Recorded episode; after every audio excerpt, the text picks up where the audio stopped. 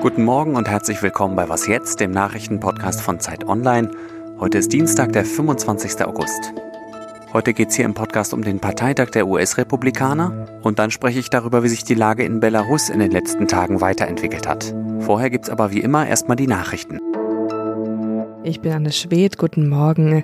Das Auswärtige Amt hat den Großraum Paris und die Côte d'Azur-Region in Südfrankreich als Corona-Risikogebiet eingestuft und warnt vor nicht notwendigen Reisen.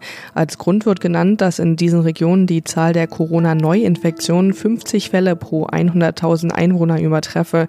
Das bedeutet, dass Reiserückkehrer aus diesen Gebieten in Deutschland einen kostenlosen Corona-Test machen müssen. Die Gesundheitsminister von Bund und Ländern wollen diesen Test und eine Testpflicht hingegen hingegen abschaffen. Die Labore in Deutschland würden inzwischen an ihre Grenzen stoßen. Stattdessen soll es wieder eine verpflichtende Quarantäne geben.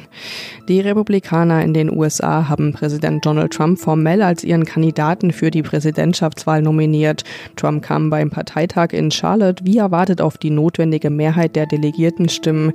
Die Republikaner nutzten den ersten Abend ihres Parteitags für scharfe Attacken gegen den demokratischen Herausforderer Joe Biden.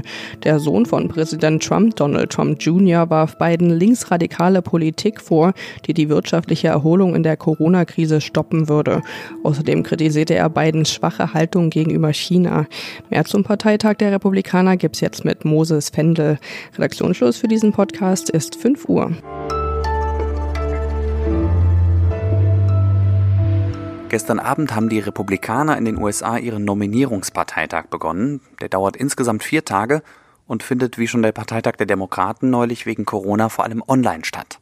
Der Kandidat steht fest, trotzdem finde ich es wichtig, genau hinzuschauen, was gerade in den USA passiert.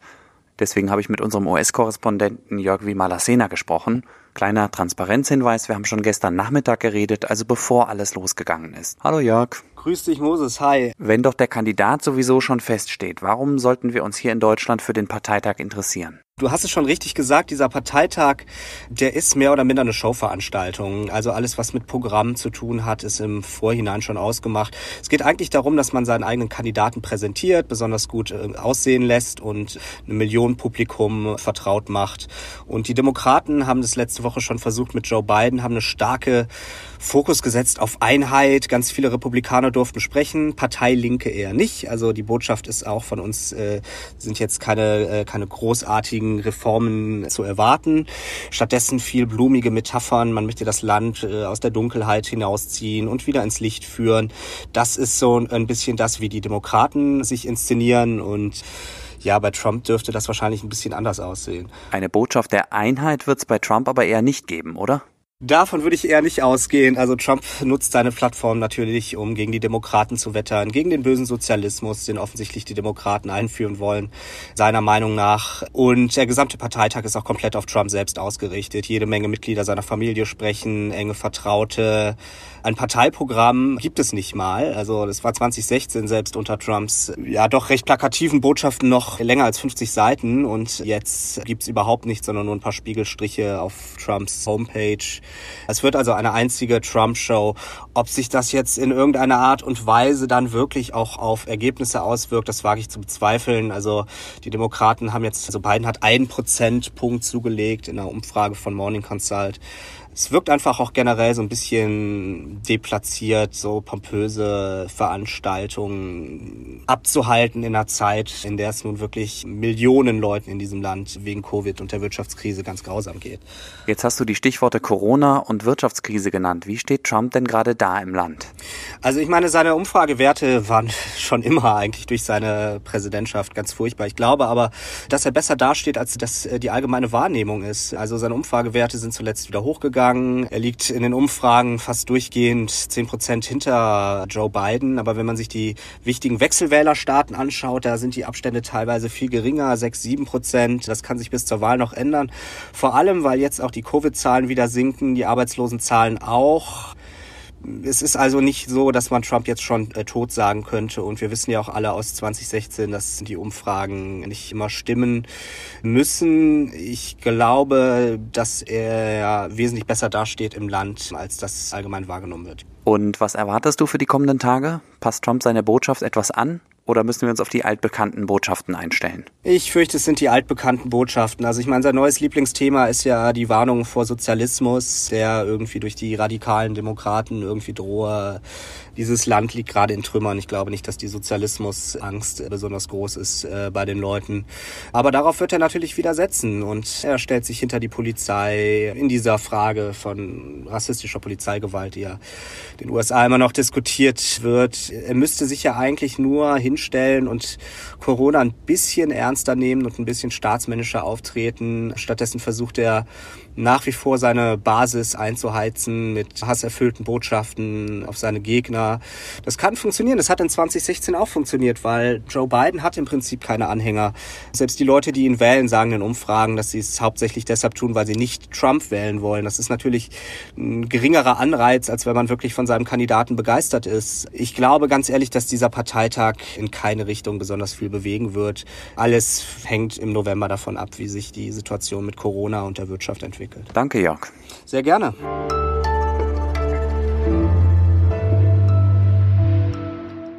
Und sonst so? Seit Monaten gibt's an der Virusfront vor allem schlechte Nachrichten. Heute habe ich zur Abwechslung mal eine positive. In Afrika scheint das Poliovirus, auch bekannt als Kinderlähmung, besiegt zu sein.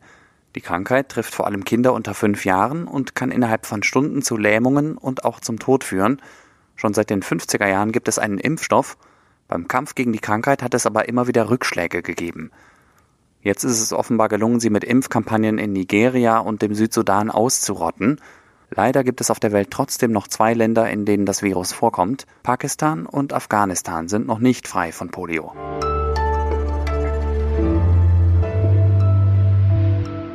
Die Proteste in Belarus sind auch zwei Wochen nach der wahrscheinlich gefälschten Präsidentenwahl nicht weniger geworden. Erst am Sonntag sind in der Hauptstadt Minsk schätzungsweise mehr als 200.000 Menschen auf die Straße gegangen, um friedlich für freie Wahlen und gegen Alexander Lukaschenko zu protestieren. Neben beeindruckenden und berührenden Szenen gibt es aber auch immer wieder beunruhigende Bilder und Nachrichten, und mir ist es wichtig, dass dieses Thema nicht einfach wieder verschwindet. Ich habe deswegen heute wieder Olga Drindova in den Podcast eingeladen. Sie ist Politikwissenschaftlerin und Redakteurin der Zeitschrift Belarus Analysen an der Uni Bremen. Hallo Olga. Hallo, guten Tag. In was für einer Phase sind die Proteste gerade? Die Proteste sind gerade in einer aktiven Phase, und zwar landesweit. Das, was wir in der letzten Woche gesehen haben, die Solidarität in der belarussischen Gesellschaft ist noch hoch. Das heißt, die Menschen unterstützen diejenigen, die versuchen zu streiken bei den staatlichen Unternehmen. Und es gibt auch mehrere Crowdfunding-Kampagnen für diejenigen, die Arbeit verloren haben, zum Beispiel, oder für die Opfer der Repressionen. Die Proteste werden vor allem dezentral organisiert, unter anderem anderem über soziale Medien. Es gibt kein politisches Zentrum, das heißt, diese horizontale Kommunikation ist sehr wichtig und die Menschen in Belarus gewöhnen sich jetzt einfach daran, dass sie den öffentlichen Raum für politische Aussagen benutzen, was ziemlich neu ist. Jetzt am Sonntag habe ich Bilder gesehen, die ich irgendwo zwischen bizarr und beängstigend einordnen würde. Lukaschenko mit einer Maschinenpistole, ohne Magazin übrigens wie er sich bei Mitgliedern seines Sicherheitsapparates bedankt und die Demonstrierenden beleidigt. Gestern sind zwei Mitglieder des Koordinierungsrates der Opposition festgenommen worden. Gibt es irgendwelche Anzeichen, dass die Staatsmacht auf die Protestierenden zugeht oder einen Dialog sucht? Ja, ich sehe tatsächlich keine Zeichen der Bereitschaft für einen Dialog. Also der Präsident ist offensichtlich einfach psychologisch nicht bereit, das neu gebildete Koordinationskomitee als legitim wahrzunehmen. Es wurde ja schon auch ein Kriminalverfahren dagegen initiiert und ich glaube, wir sollen demnächst tatsächlich weitere Repressionen und Festnahmen erwarten, die auf einzelnen Menschen erzielt sind, die zu den aktivsten gehören. Und das hat ja eigentlich schon letzte Woche gestartet und ich glaube, das wird weitergehen. Lukaschenkos Strategie ist es ja anscheinend, die Proteste zu geopolitisieren. Er behauptet zumindest immer wieder, sie seien aus dem Ausland gesteuert und wahrscheinlich versucht er damit sicherzustellen, dass ihn Russland weiterhin unterstützt.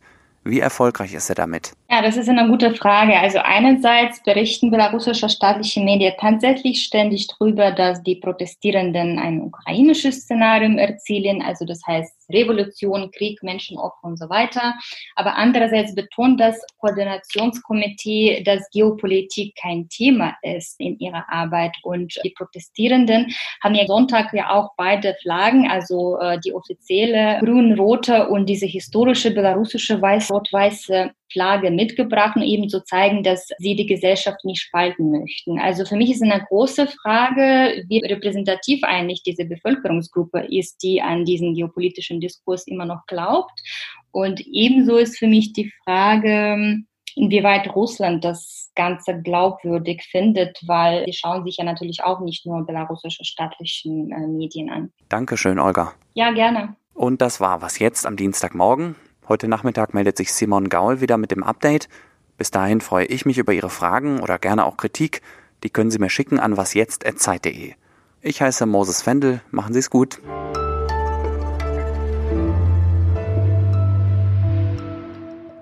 Geht's dir eigentlich gerade persönlich? Ja, persönlich geht es mir sehr unterschiedlich, von Euphorie bis zu depressiver Stimmung sozusagen. Und genauso geht es ja auch meinen Bekannten, Verwandten, Familie äh, in Belarus. Ich bin mit Menschen da ständig im Kontakt